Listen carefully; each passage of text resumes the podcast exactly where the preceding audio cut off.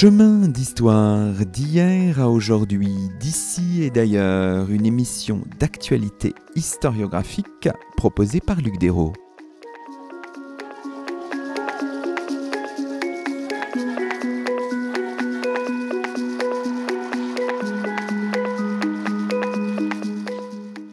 Bonjour à toutes et à tous, c'est le 103e numéro de nos chemins d'histoire, le 22e de la troisième saison, et nous avons la joie d'accueillir à notre micro Christian Jouot. Bonjour à vous.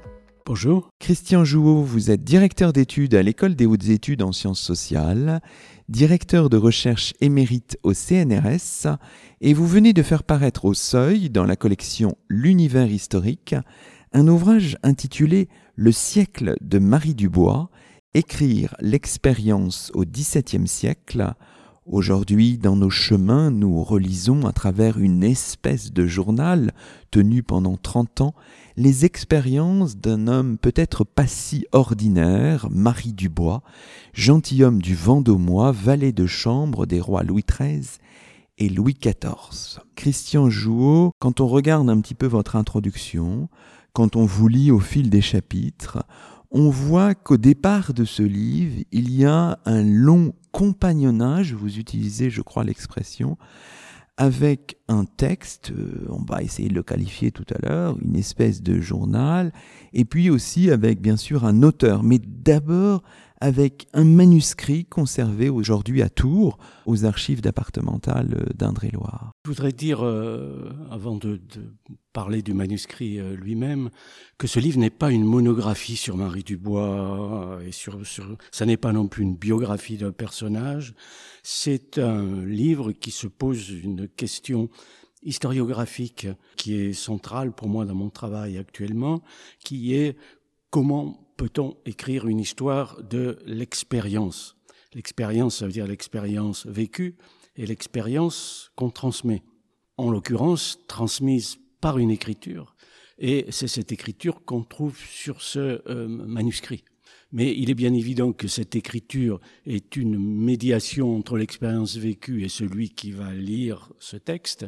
Et malheureusement, en français, on a un seul mot pour dire, euh, ça c'est le mot expérience, mais dans d'autres langues, par exemple en, allemand, on va euh, distinguer par deux mots différents l'expérience qu'on fait, donc l'expérience vécue dans le moment où elle est vécue, et l'expérience qu'on a, c'est-à-dire celle qu'on est capable de transmettre comme l'artisan qui transmet son savoir-faire à quelqu'un. Et là, le passage de l'un à l'autre est confié à une écriture, et mon travail a porté sur cette écriture à partir de ce manuscrit, mais je dois dire aussi que ce manuscrit a été euh, édité en 1936 par un, chercheur euh, tout à fait euh, sérieux et que donc on, on, a à la fois cette édition qui est une édition savante et le manuscrit qui lui n'est disponible que depuis euh, récemment. C'est-à-dire que l'éditeur de 1936 l'a eu entre les mains parce que la famille qui le possédait des descendants de Marie Dubois le lui avaient transmis. Mais par exemple, François Lebrun, dont on va peut-être euh, dire quelques mots, qui a écrit un, ouvrage, un petit livre aussi sur Marie Dubois, lui n'avait pas eu accès au, manuscrit et s'appuyait simplement sur l'édition de 1936. Vous avez eu le souci de, revenir quand même au, au manuscrit. D'ailleurs, on voit dans le cahier iconographique au milieu du livre quelques, quelques reproductions de ce manuscrit. Parce que c'est intéressant de le voir aussi, parce qu'on a, c'est un texte avec très peu de paragraphes. Enfin, c'est un, vous dites à un moment, c'est un flux d'écriture. Et ça, c'est important d'avoir aussi cette expérience-là en tant qu'historien. Sur le manuscrit, on, on voit ce qu'une main a tracé des pages extrêmement pleines, etc. Le papier coûtait cher, l'encre coûtait cher. Il fallait lever le moins possible la main quand on écrivait de manière à ne pas avoir à tremper sa plume dans l'encre trop souvent et à ne pas faire de taches et donc des ratures, etc. Donc il y a cette dimension de fleuve continu d'écriture. Et puis ma surprise en regardant le manuscrit, donc qui est conservé à Tours, encore une fois aux archives départementales, ça a été de découvrir une première page attaquée par l'humidité, ce qui n'était pas très étonnant, mais avec une sorte de grosse balafre d'encre et ce qui nous plonge dans l'histoire non pas de ce qui est écrit, mais de l'histoire de l'objet qui porte ce qui est écrit. Et cette tâche d'encre, elle est venue d'une lecture, d'un travail qui était prévu mais qui n'a jamais vraiment été fait au milieu du 19e siècle par un chartiste, c'était encore les débuts euh, de l'histoire de l'école des chartes, par un chartiste qui a reçu en prêt ce manuscrit de la part de la famille et qui, ô étonnement, a renversé son encrier sur la première page de ce manuscrit, ce qui marque aussi un moment d'une histoire du travail sur des, sur des sources, sur des documents anciens. On peut le nommer, hein, ce chartiste, c'est Léon Aubineau, hein, c'est ça. Voilà.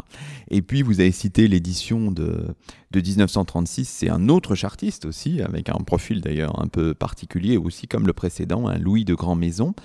Alors, si on regarde un petit peu les, choses, si on essaye maintenant de présenter quand même pour savoir euh, de quoi on parle exactement, pour les auditeurs qui ne connaîtraient pas Marie Dubois, si on avait à présenter cette figure, née en 1601, mort en 1679, on peut dire plusieurs choses.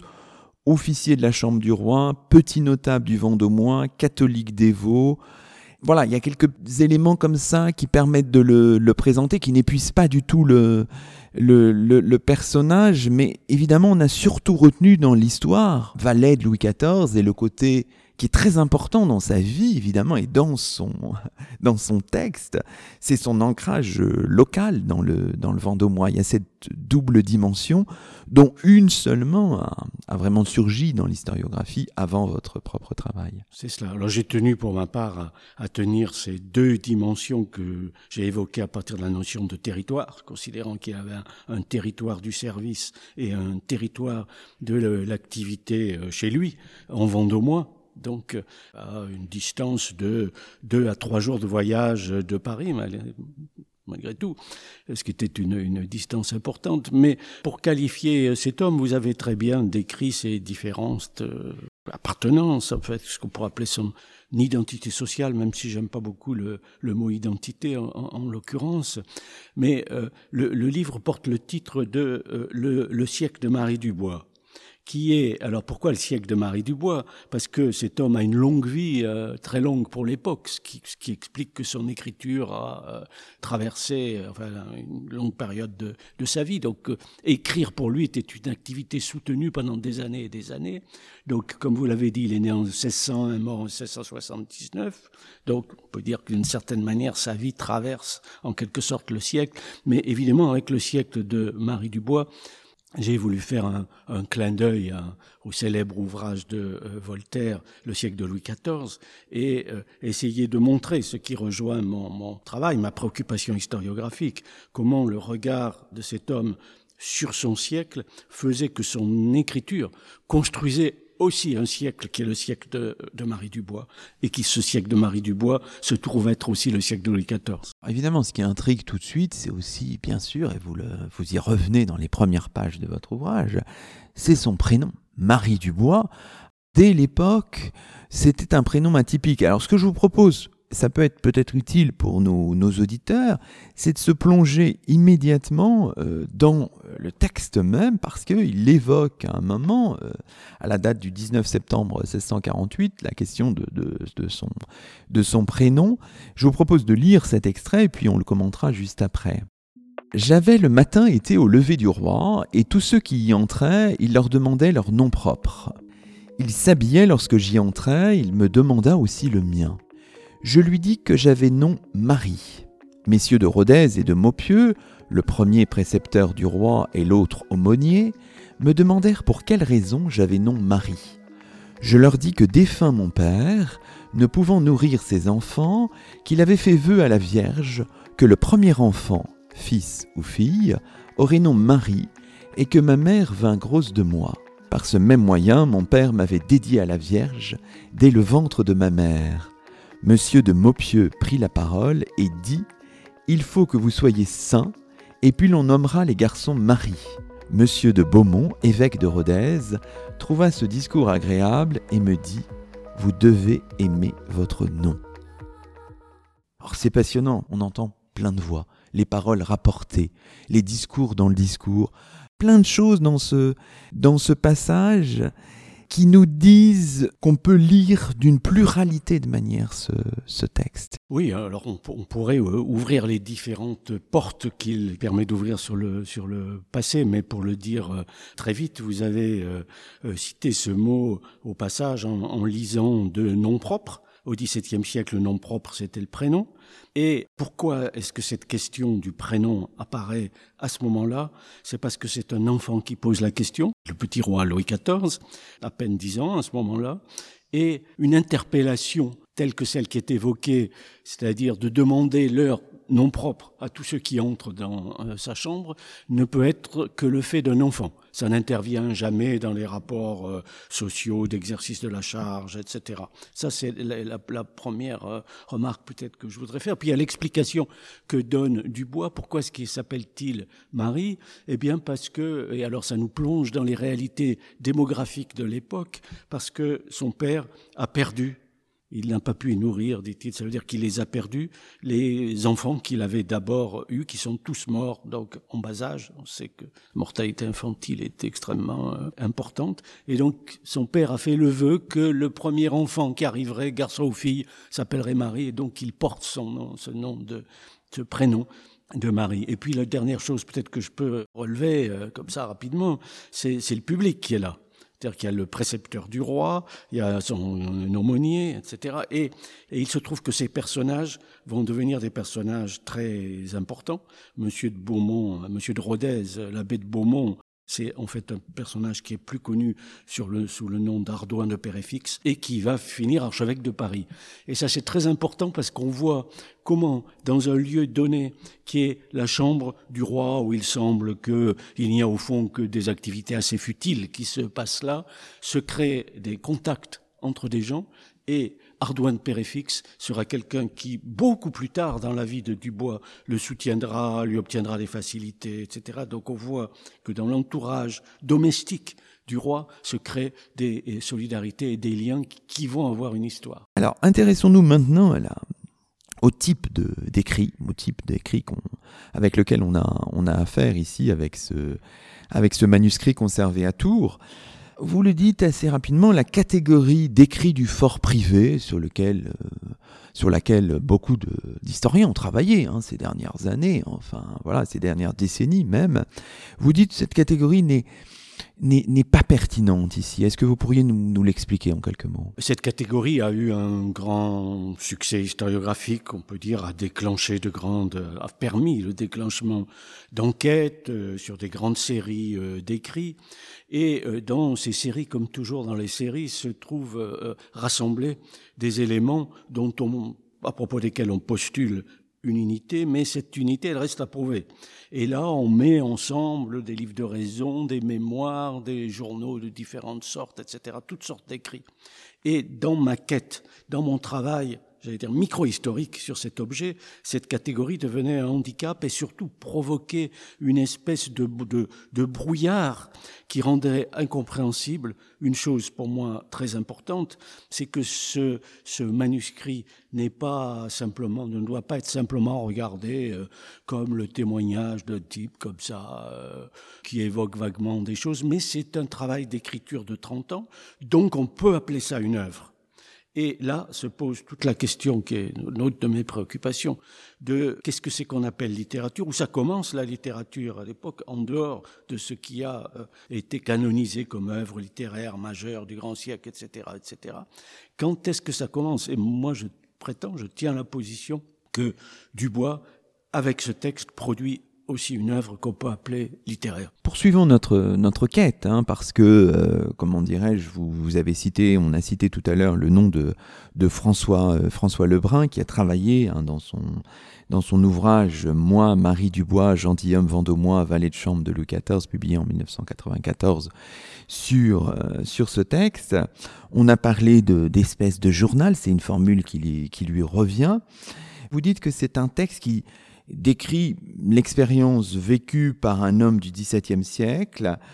On, va, on voit la transformation, vous, vous l'avez rappelé tout à l'heure, de cette Erlebnis en Erfahrung, hein, de cette expérience euh, vécue en expérience à transmettre dans une écriture. Vous suivez un jeu, dites-vous, qui se raconte en action sans jamais se décrire dans l'épanchement d'une introspection. La conversion de l'expérience vécue, l'expérience qu'on fait en expérience qu'on a et donc qu'on peut transmettre, ça n'est pas une opération qu'on peut repérer dans l'écriture comme si elle était déposée qu'on allait gratter et voir revenir à la surface des éléments fixes en quelque sorte qui, qui remontent. C'est l'acte d'écriture qui produit cette transformation.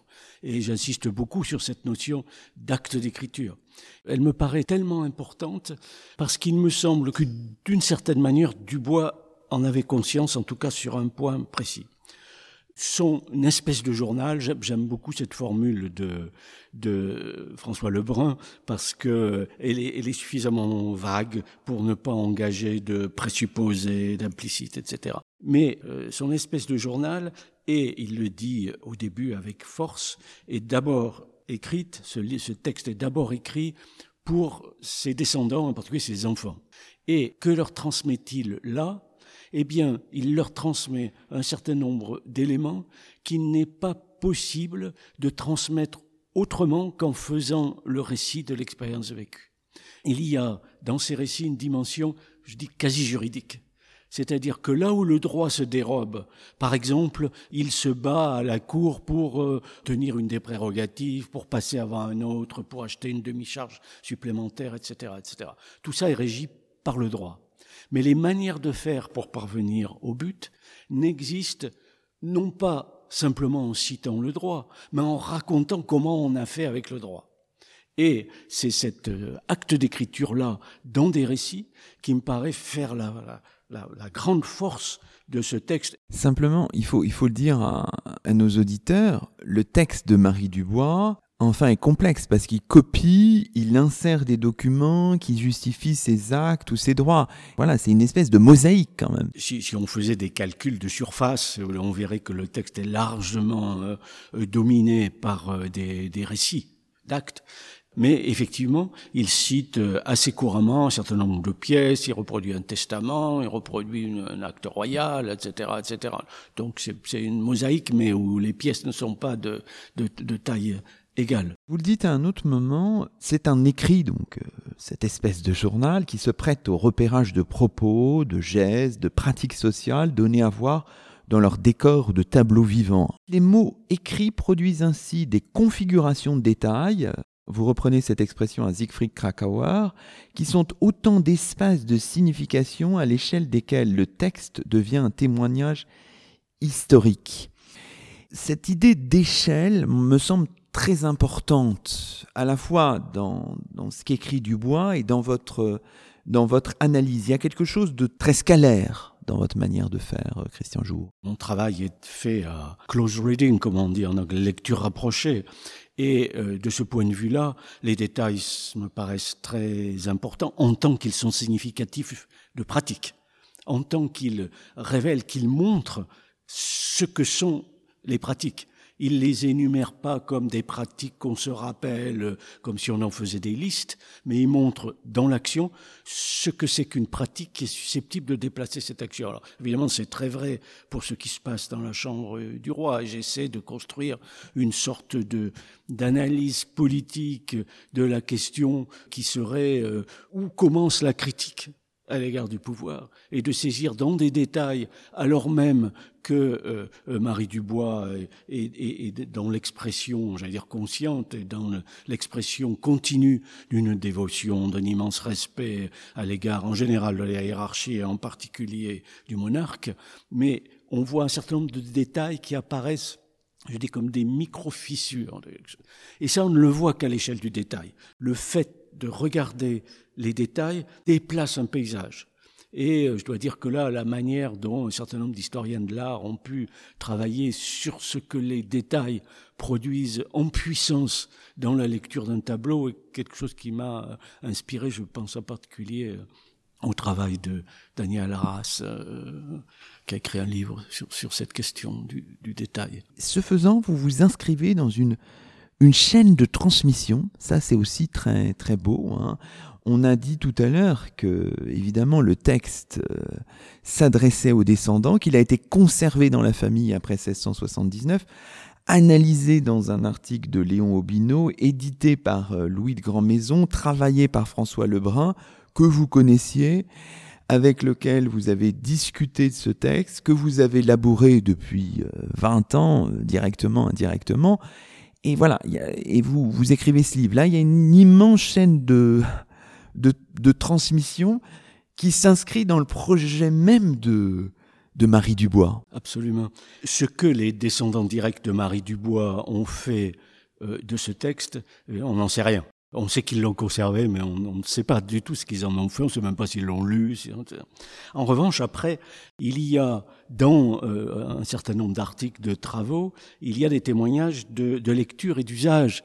Et euh, dans, la chaîne que vous évoquez, euh, chacun des maillons révèle finalement quels sont les, points de vue, les préalables et le, désir qui a porté ceux qui ont écrit sur ce texte à, regarder, à utiliser ce texte. Alors, on a évoqué la figure de ce chartiste qui a renversé sa bouteille d'encre qui s'appelait Obino, qui était une figure du catholicisme ultramontain euh, le plus radical et qui euh, appréciait euh, dans le texte de Dubois l'exaltation de la vieille France, monarchiste, traditionnelle, etc., avec cette particularité c'est qu'il lui reproche quand même un certain nombre de choses et il trouve que, bon, Marie Dubois était très pieux, très engagé dans les politiques de réforme catholique, on va dire, mais enfin, il le voit euh, comme un, un, bigot assez mal dégrossi, assez naïf, etc., ce qui, à mon avis, n'est pas du tout le, le cas. Et au fond, il faut que ça soit une sorte d'innocent, quoi, un d'innocent du village, quoi, qui raconte assez grossièrement ce qu'il fait, etc., etc. Alors, euh, je saute euh, à François Lebrun, qui est d'une toute autre euh, trempe. François Lebrun été malheureusement décédé récemment, était un historien universitaire, professeur à l'université de Rennes, qui a écrit une grande thèse sur la mort en Anjou à l'époque moderne et donc qui appartenait à cette école des historiens formés à la démographie et qui faisait une histoire sociale sérielle. Alors le travail de Dubois, c'est François Lebrun qui m'a euh, transmis, qui m'a fait connaître le texte de Dubois. Donc je suis euh, immensément euh, reconnaissant. Il m'a reçu chez lui puisqu'il avait la particularité d'habiter une des dépendances de ce qui avait été le domaine de Dubois au XVIIe siècle, dont la maison est, encore conservée. Mais Lebrun l'a abordé avec avec son bagage d'universitaire formé dans les années comme ça, 1950 70, on va dire, et avec euh, un point de vue qui regardait l'histoire en la tirant vers la série. Et euh, il y a là aussi un certain nombre de, comment dire, de présupposés, en quelque sorte d'implicites dans la démarche, dans la manière dont ce texte est saisi, et euh, tout en rendant l'hommage qu'il mérite à François Lebrun, essayer de, de, déconstruire un petit peu ces, a priori. Et moi-même, j'ai essayé, mais étant sûr d'y réussir vraiment, de ne pas me, me, laisser aller à des a priori qui seraient ceux d'aujourd'hui. Alors, j'ai construit une, espèce de, de, filet de protection, euh, j'espère qu'il est efficace, pour euh, arriver à, cela, c'est de me mettre dans une position d'ethnologue comme un ethnologue va à la rencontre de l'altérité des gens qu'il étudie pour euh, reconstituer leurs pratiques, leurs liens, leurs pratiques de transmission en particulier, etc. J'ai essayé de me tenir à la même distance à l'égard du manuscrit que un ethnologue pourrait pratiquer en visitant un village, en travaillant sur un village quelque part, sans imposer par avance sa marque et son interprétation. Oui, c'est ça. On peut en venir à votre, votre méthodologie. On n'est pas dans le quantitatif. Après tout, on aurait pu euh, numériser ce texte, faire une recherche par, euh, par mot, etc. ça se prête pas mal à des formes d'analyse euh, quantitative. Enfin voilà, c'est pas ce que vous faites. Vous, vous, vous essayez de, de vous, vous approcher par un jeu scalaire du texte, le lire, le malaxer, et vous identifiez, en fait, c'est ça qui est votre marque de fabrique dans cet ouvrage, ce que vous appelez des tertres textuels, c'est une très jolie expression, des inévitables reliefs, dites-vous, dotés d'une puissance régulatrice, je, je, reprends vos mots, par exemple à la page 95, qui donne sens au récit.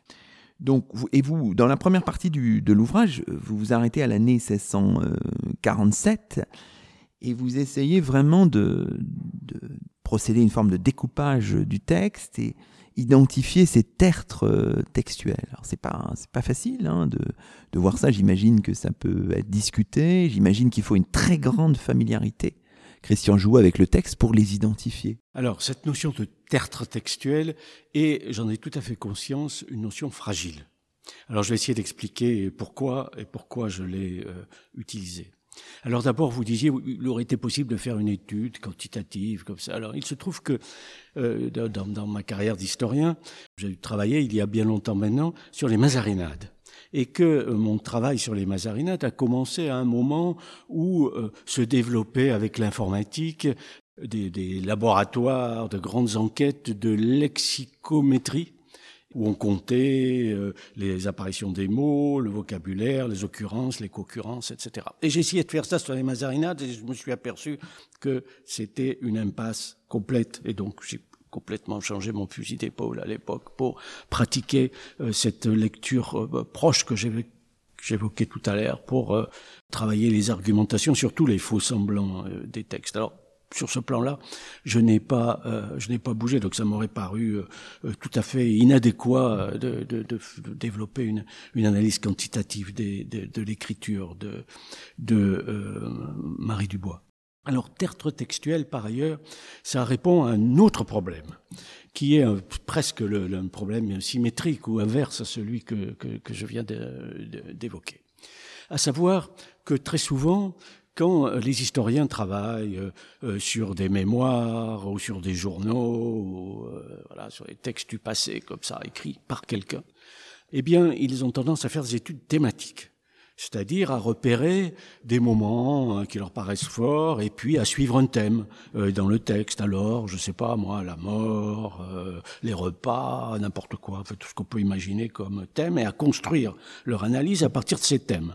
Et ça me paraissait là aussi une impasse fondamentale. Et je me suis dit, ben voilà, si je regarde ce journal, je m'aperçois qu'il il est construit à partir de toute une série de micro-récits, parfois incohérents, enfin qui ne produisent pas une, succession euh, logique entre eux, qui sont comme, comme ça, une sorte d'items narratifs, qui forment, qui donnent une impression de ce que j'ai appelé de vrac. Alors ça, on, on lit ce texte et on ne sait pas quoi faire de ça. Qu'est-ce qu'on fait en face de, tout ce vrac où on passe d'un sujet à l'autre, d'un objet à l'autre, etc.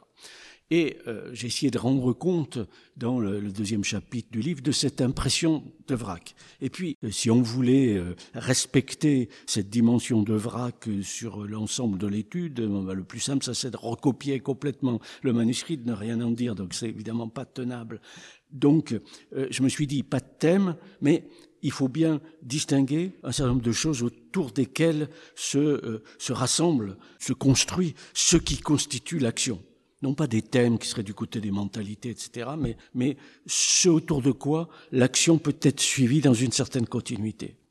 Et c'est à partir de là que j'ai construit, par exemple, une notion de territoire, observant que euh, la vie de Marie Dubois euh, se passait de manière très nette dans deux territoires, hein, quand il est à la cour et quand il est chez lui en Vendômois, et qu'il euh, y a vraiment des rapports à quelque chose qui relève de la territorialité, si on peut dire. Et puis, je me suis dit, il y a peut-être un troisième territoire qui pour lui fait l'unité, c'est celui de la spiritualité, c'est celui de son engagement religieux. C'est pour ça que je considérais, je disais tout à l'heure que en en faisant une espèce de dévot un peu abruti, ne, comprenait pas la chose parce que il y a une dimension du spirituel dans l'écriture de Dubois qui concerne directement euh, euh, ses actions avec euh, des, des, des, textes qui, qui, traversent cette écriture, des manières de citer, de réfléchir, de prier, etc. D'où trois territoires. Le territoire de la cour, le territoire de chez lui à la campagne, qu'est-ce qu'il fait là? Comment il se conduit comme un notable? Comment Et puis ce territoire du, du, du spirituel. Et puis il y a la question comment, à propos des deux territoires, il s'appuie sur l'un pour agir dans l'autre aussi. Comprendre cette notion de tertre textuel, ça, se, présente sous forme de, moments, de passages clés qu'on peut identifier, qu'on peut borner même. On peut dire là, il y a le début du tertre, la fin du tertre. Expliquez-nous un petit peu. Quand je disais que c'est une notion euh, fragile, c'est que, par exemple, je vais prendre deux exemples. L'un où je crois que ça marche et un où, où ça marche moins bien. Là où ça marche, c'est que par exemple, il y a dans le texte du bois un certain nombre d'évocations à plusieurs reprises de son rapport à la musique. Comment son rapport à la musique lui fournit une entrée de parole, si je puis dire, dans un échange avec le roi, et avec deux rois, avec le roi Louis XIII et avec son fils le roi Louis XIV. Et que là, on a donc quelque chose que l'on peut observer euh, comme une sorte de d'unité active dans la vie de Dubois. De la même manière, ses pratiques d'écriture dans le fait qu'il écrit à des personnages importants pour leur donner des nouvelles de la cour. Ces informations, elles reviennent à plusieurs reprises, mais on a là quelque chose qui relève d'une unité de l'action dans la vie. Alors parfois, je me suis gardé de construire des tertres textuels parce que je les sentais particulièrement fragiles. Et il y en a un que j'ai trouvé très émouvant, c'est qu'au début du manuscrit, et puis bien longtemps après, il décrit deux situations assez comparable mais inversé. Dans la première, il rentre chez lui accompagné de son fils qui est jeune, qui a une dizaine d'années, dans une tempête de neige terrible et son fils est frigorifié. À un certain moment, il ne suit plus. Il est obligé de, de, revenir le chercher euh, en arrière, etc. Bon, il fait tout un, un commentaire sur cette action. Et puis, une quinzaine d'années après, je crois, un peu moins peut-être, même situation. Et alors, on voit là surgir d'ailleurs quelle était la, la, violence physique des déplacements avec les conditions météorologiques, la nuit, etc. Je passe. Et là, on voit Dubois qui est beaucoup plus âgé, qui n'arrive pas à suivre son fils, qui est désormais un, un jeune homme d'une vingtaine d'années. Et le fils doit revenir en arrière pour chercher son père. Je me suis dit, ça c'est trop beau, quoi. C'est une espèce de d'allégorie des âges de la vie, comme ça. Mais il y avait une dimension que je trouvais, si vous voulez, douteuse dans la facilité du rapprochement. Donc, j'ai tenu ça à l'écart, bien que j'en ai éprouvé une certaine émotion et un, grand intérêt, parce que je, je n'ai pas voulu intégrer dans cette notion de tertre ce qui me paraissait relever d'une histoire un peu superficielle des émotions.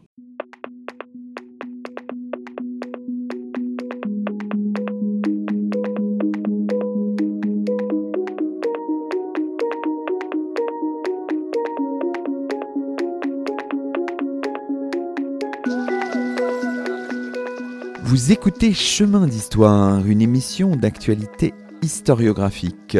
Aujourd'hui, Luc Desros s'entretient avec Christian Jouot, directeur d'études à l'École des hautes études en sciences sociales, directeur de recherche émérite au CNRS, Christian Jouot qui vient de faire paraître au Seuil, dans la collection L'univers historique, un ouvrage intitulé Le siècle de Marie Dubois, écrire l'expérience au XVIIe siècle.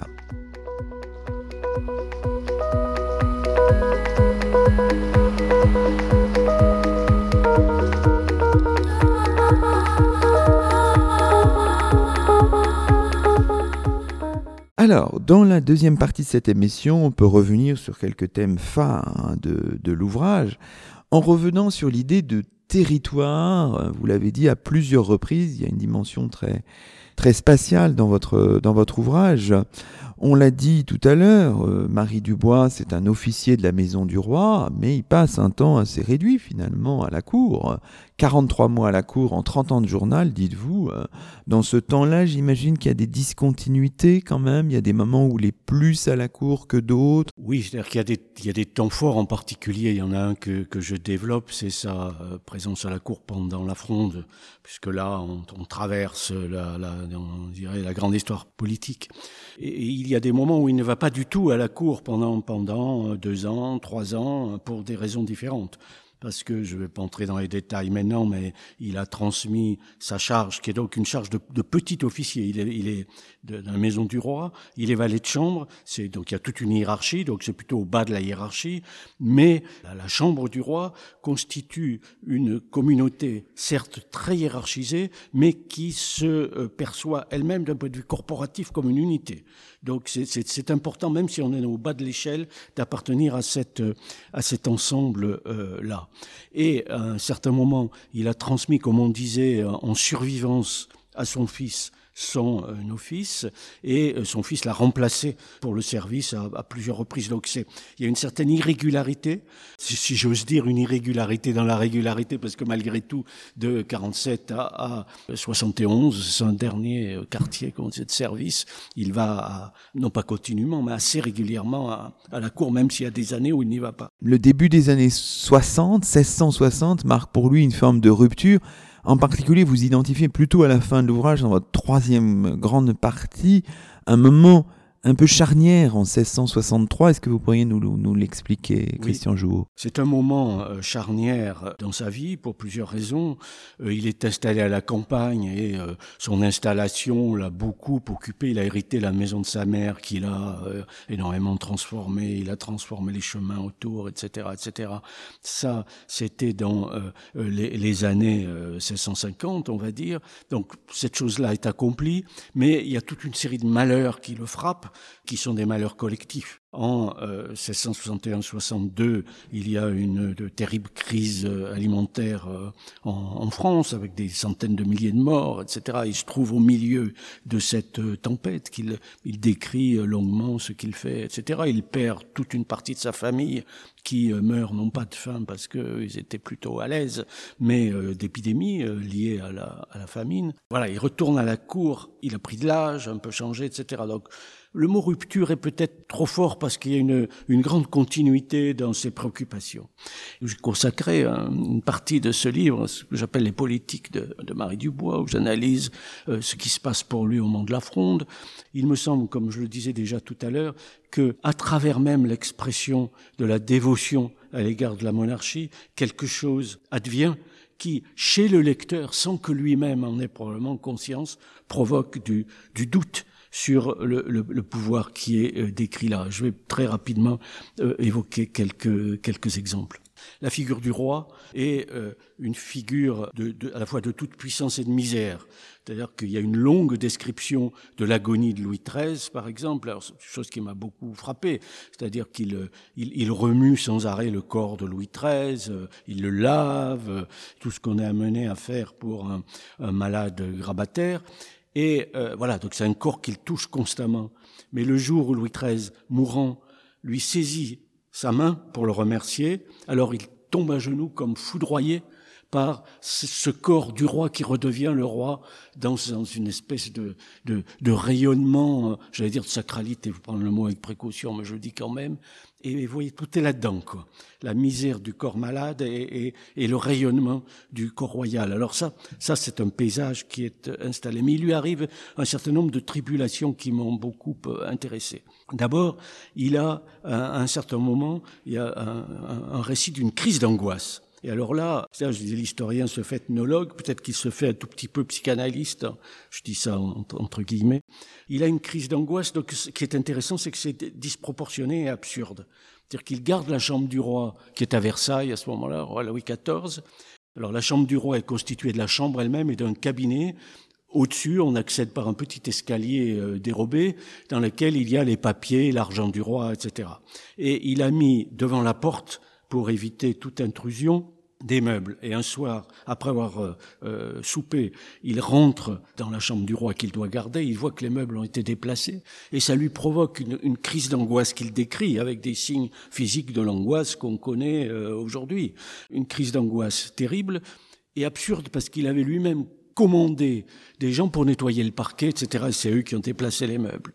Et je me suis dit, qu'est-ce que ça veut dire, cette crise d'angoisse? Comment on, peut, comment on peut la comprendre? Comment on peut analyser Il avait peur de quoi, là? Il était terrifié, il avait peur de quoi? Il avait peur qu'il y ait des voleurs qui soient venus dans le petit euh, cabinet du roi. Et je dis cette disproportion entre le lieu qui est le lieu le plus gardé du royaume, avec les troupes d'élite, etc., et l'idée qu'il puisse y avoir des voleurs, alors il peut toujours y avoir des voleurs partout, mais des voleurs qui soient là et dont la présence serait tellement forte que ça provoquerait cette crise d'angoisse, je me suis interrogé sur la nature de cette angoisse et son rapport avec de l'angoisse transmise sur, euh, euh, on va dire, la remontée d'un désordre euh, essentiel qui crée une panique, ce qu'il appelle lui-même comme une, comme une panique. Et donc, qu'est-ce que dit cette panique du rapport au système politique étant donné qu'à ce moment-là, il est, il est au cœur même, dans le lieu qui est le cœur même de ce système politique, dans la chambre du roi. Et puis, alors, je ne veux pas m'étendre là-dessus, mais il y a un moment où il est accusé faussement euh, d'avoir volé des jetons d'or dans la chambre du roi. Alors il est disculpé à partir d'une série d'épisodes que euh, j'évoque. Le roi Louis XIV le reçoit après ça, euh, juste après son service, et a des propos lénifiants pour lui dire bon, voilà, ça s'est bien terminé. Hein, bon, et il dit une phrase que rapporte Dubois, qui est donc phrase de Louis XIV à qui est-ce que pareille chose ne peut arriver. Donc ça peut arriver à tout le monde.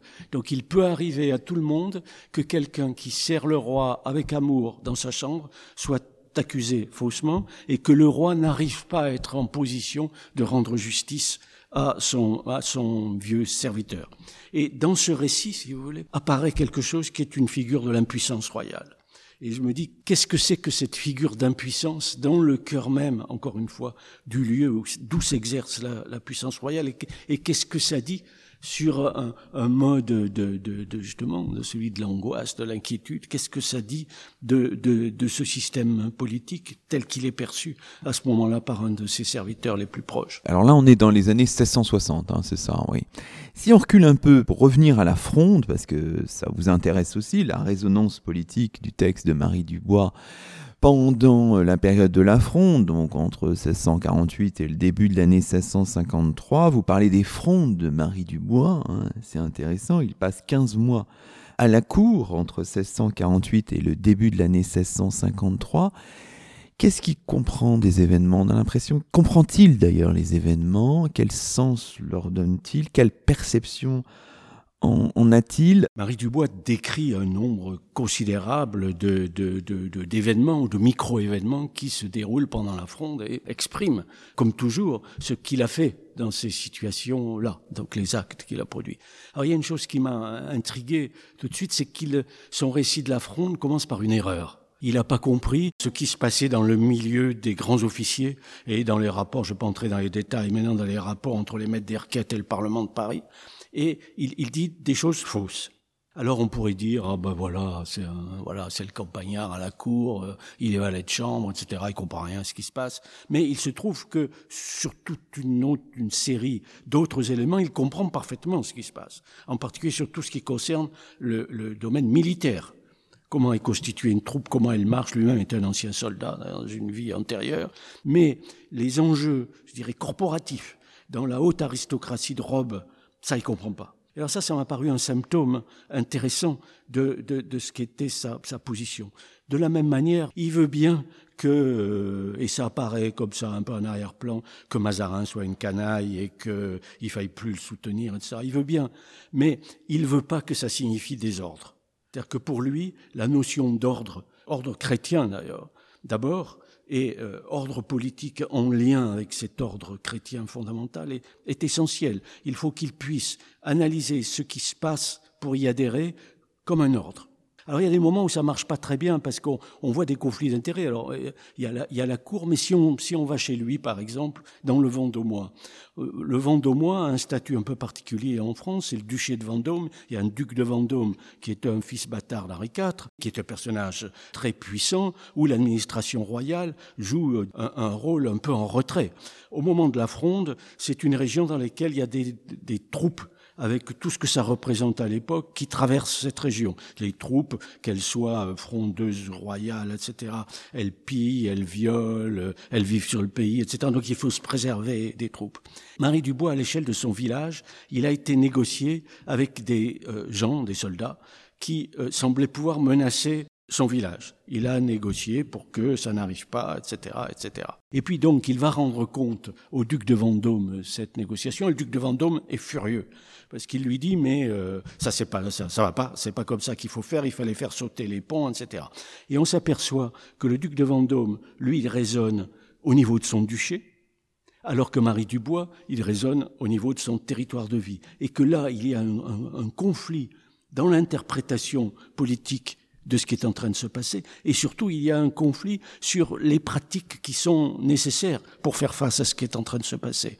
Et donc, à partir du symptôme de cette altercation entre Vendôme et Dubois, on découvre toute une subtilité des rapports de force territoriaux au XVIIe siècle. Il faut articuler toujours les, espaces, les territoires. Hein. On le voit très bien dans votre, dans votre ouvrage. Si on se place justement dans, dans ce Vendômois, à Montoire, à Couture, hein, où il est après la mort de, de sa mère en 1600, au début de l'année 1649, on voit euh, Marie Dubois, euh, vous le dites, euh, qui est confrontée parfois à un certain nombre de difficultés, qui doit tenir son, son rang en fait de valet de Louis XIV au niveau local.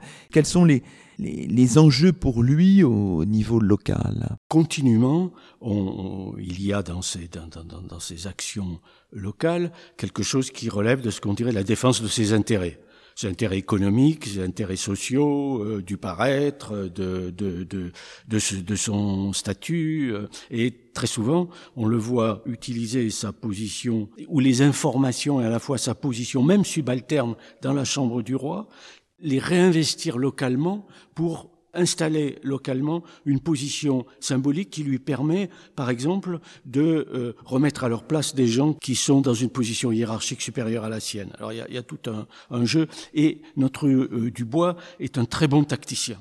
Et on suit à travers ses récits les tactiques qu'il applique tournées vers un but.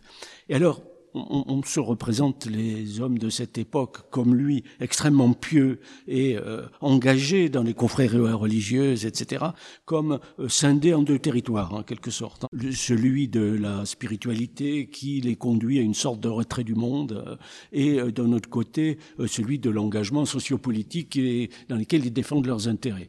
Et ce qui m'a beaucoup intéressé avec Dubois, c'est que ça marche pas comme ça.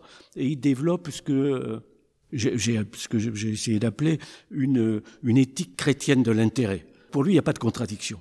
La contradiction viendrait s'il échouait. Parce que là, ça voudrait dire que Dieu ne soutient pas son, son projet. À partir du moment où il échoue pas, euh, ça veut dire que son projet est légitime et euh, donc il n'y a pas de contradiction entre son statut de confrère, de confrérie du rosaire, etc., et une défense assez âpre de ses propres intérêts sociaux locaux. Alors, dans, dans l'approche que vous avez de la, des territoires de, de Marie Dubois, on a dit le territoire de la cour, euh, le territoire euh, du Vendômois avec ses intérêts dont on vient de parler, la défense de ses intérêts. Et il y a le territoire de la spiritualité, on le disait, bien sûr, l'ailleurs de l'espérance. Et il y a des, très beaux moments aussi dans votre livre lorsque vous évoquez la mort de la mère, Jeanne Tafforo, au début de l'année 1649, je disais tout à l'heure. Pendant son agonie, Marie Dubois a pour préoccupation, euh, vous le citez, de la clouer, il parle de sa mère, de toutes ses forces à Dieu. Et à un moment, il utilise un, étrange récit, dites-vous, de la mort de Saint Joseph, qu'il restitue dans son texte, et vous faites euh, à la page 204-205 vraiment une très longue citation, qui est très belle, et dont on peut lire peut-être la, la conclusion. Voyez, ma chère mère, comment meurent les bons. Je ne doute pas que Dieu, la Vierge et Saint Joseph ne soient ici présents et qu'ils ne reçoivent tantôt votre âme et qu'ils ne la présentent au Père éternel. Cette bonne mère tombait des larmes de joie, puis, et Dieu le veuille, me disait-elle. Le récit lui-même, alors ça c'est passionnant parce qu'on vous suit, le récit de la mort de Joseph, vous avez essayé de retrouver l'origine en convoquant un certain nombre de sources, bah c'est difficile finalement. Vous n'arrivez pas bien à restituer la genèse de ce récit dans le texte du bois, Christian Jouot ce, ce, ce, récit, euh, celui-ci, euh, effectivement, j'ai mis une hypothèse sur le, la, la, la, constitution, la circulation de, de, de, ce texte, mais il, y a deux choses peut-être que je veux remarquer. La première, c'est que il y a toute une série de, de, de moments où Dubois vit son présent, son cadre de vie, comme les lieux de l'écriture. Il voit tout à coup la ville de Montoire comme euh, une ville euh, qui pourrait être une ville qu'on trouve décrite dans la Bible, etc., etc. Et euh, ça, c'est un, un, trait qui est fort chez lui. Et au moment de l'agonie de sa mère, on a beaucoup au XVIIe siècle de récits d'agonie. Celui-ci me paraît très fort en ce sens que précisément il investit peu à peu le lieu dans lequel sa mère est en train de mourir comme euh, lieu où Joseph sera en train de mourir, entouré de la Vierge et de Jésus, et dans une espèce d'identité des lieux, mais qui est construite textuellement, c'est-à-dire dans le texte, dans l'écriture. Probablement, donc, avec le relais d'un récit qu'il a, qu'il avait entre les mains, qu'il a réemployé. Euh, à plusieurs reprises, j'ai trouvé des, des, marques de réemploi de texte, j'en ai retrouvé certains, et il, il est très frappant, par exemple, qu'il ait lu des extraits d'un livre écrit euh, par un jésuite, un père de Monterel, peu importe, sur la vie de Jésus, qu'il ait lu ça à sa mère mourante, alors même que c'était la dernière lecture que s'était fait faire Louis XIII sur son lit de mort, et, Dubois était présent là. Il y, a, une reprise, si vous voulez, des lieux réels et fantasmés. Le lit de mort de Louis XIII, c'est évidemment pas le même que celui à la campagne de la mort de Dubois, mais une sorte d'investissement comme ça, à la fois symbolique et fantasmatique, qui, m'a paru être intéressant. Lieu réel, lieu fantasmé, c'est intéressant parce qu'il faut peut-être revenir, parce qu'on arrive à la fin de cette émission, sur ces lieux que vous avez vous-même euh, parcourus. Hein, euh, on, l'aperçoit dans ce cahier iconographique euh, vraiment somptueux. Non seulement, on parlait tout à l'heure des pages du manuscrit, mais on voit aussi la maison de couture, on voit la maison du poirier, on voit la chapelle royale aussi, au flanc de l'église de couture, érigée par la volonté de Marie Dubois et où il repose. Ce lieu vous a aussi dans l'ouvrage beaucoup intéressé, Christian Jouot. Voilà, c'est-à-dire que ça, c'est ce que j'appelle le, dernier dessin de Marie Dubois, son dernier projet. Il a obtenu des dons du roi année après année, qu'il investit dans la construction d'une chapelle au flanc de l'église paroissiale euh, du village donc de Couture-sur-Loire où il, habite. Cette euh, construction est, est, est parue très importante, très très intéressante au-delà même de sa réalité matérielle qu'on peut encore voir aujourd'hui quand on va à Couture-sur-Loire, une espèce d'excroissance. Pourquoi est-ce que c'est important? Parce qu'il a réussi là, je crois, quelque chose qu'il a, un but qu'il a poursuivi toute sa vie, c'était de, de réunir en un lieu tout ce qui euh, était pour lui des, des, des sources d'investissement dans différents ordres de, de pensée et d'activité humaine. Et cette chapelle, qui est banalement au départ une chapelle du rosaire, donc d'une confrérie, il la transforme en chapelle royale par sa décoration, par les boiseries qu'il installe, où il, installe les armes royales, etc. Et lui-même, par une sorte de, de, de, hasard heureux de l'histoire, il se trouve que sa famille était, ils étaient enterrés dans ce coin-là de l'église. Vous savez que les notables, on les enterrait dans les églises, étaient enterrés dans ce coin-là de l'église, et euh, lui-même va se faire enterrer par testament, il va demander d'être enterré à cet endroit. il y a une confusion qui se crée entre la chapelle royale et une espèce de fondateur de chapelle qui serait enterré là, qui exprimerait en même temps que la fusion des territoires dans lesquels il a vécu, le lieu de couture où ceci a lieu, mais euh, le, lien à, la monarchie euh, servie euh, dans ses lieux propres, tout ça se retrouve là, dans un ensemble de représentations, et lui-même impose quelque chose de sa présence comme euh, réussite sociale. Parce que j'appelle une sorte, on peut observer une sorte de métabolisme social, de la digestion comme ça, de la position symbolique comme réussite dans une unité, une unité trouvée, poursuivie tout au long de sa vie, trouvée dans ce lieu entre, euh, entre les, les, ces trois territoires de vie. Le territoire à la cour, le territoire à la campagne et le territoire spirituel. Ultime question. Euh, Christian Jouot, il y a une interrogation que vous vous posez à vous-même, en quelque sorte, sur votre écriture. À un moment, vous dites Ma démarche de restitution ne fait-elle pas, c'est une interrogation, à sa manière, violence à ce précipité instable c'est le texte de Marie Dubois, en procédant par montage de séquences emboîtées et donc en délaissant des lignes, des mots, des chemins annexes qui ne pouvaient être suivis sans rompre le fil de l'analyse un questionnement épistémologique, ontologique presque. Oui, vous avez raison de dire épistémologique et ontologique. Il se trouve que cette inquiétude, je l'ai euh, perçue avec une particulière euh, acuité sur le lieu même de cette euh, chapelle qu'on évoquait à l'instant. je m'y étais rendu pour revoir les lieux que j'avais déjà visités auparavant. Le jour où j'y suis allé, je me suis aperçu avec une dame qui était, qui était là, qui faisait le ménage à cette chapelle, que le tabernacle de l'hôtel que Dubois avait dessiné, qui était l'hôtel dans son état XVIIe siècle, etc., que le tabernacle avait été forcé et cassé par euh, quelqu'un qui a voulu espérer trouver là des choses précieuses et il n'y avait rien. Euh, bon. Mais le tabernacle était réellement très abîmé.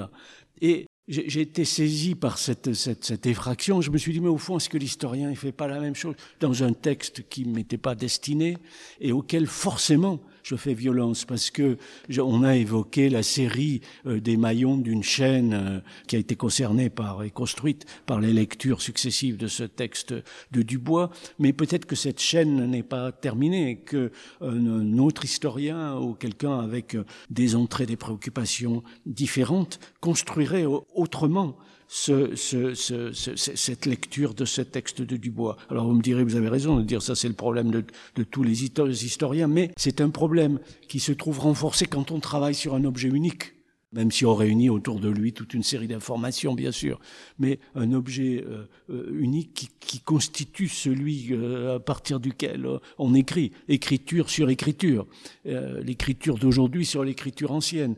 L'inquiétude, je pense, doit venir à un certain moment de se dire mais qu'est-ce que je fais à ce texte? Et surtout qu'est-ce qu'il en reste que je ne fais pas, que je ne vois pas. Une inquiétude, mais créatrice. voilà. Merci beaucoup, euh, Christian Jouot. Et c'est ainsi que se termine le 103e numéro de nos chemins d'histoire, 22e de la troisième saison. Aujourd'hui, nous étions en compagnie de Christian Jouot, directeur d'études à l'École des hautes études en sciences sociales, directeur de recherche émérite au CNRS, Christian Jouot, qui vient de faire paraître au seuil, dans la collection L'univers historique, un ouvrage dense et stimulant intitulé Le siècle de Marie Dubois, écrire l'expérience au XVIIe siècle. Toutes nos émissions sont disponibles sur la plateforme SoundCloud et sur le site chemindhistoire.fr avec un S à chemin. À très vite pour un nouveau rendez-vous radiophonique. Que la force historienne soit avec vous.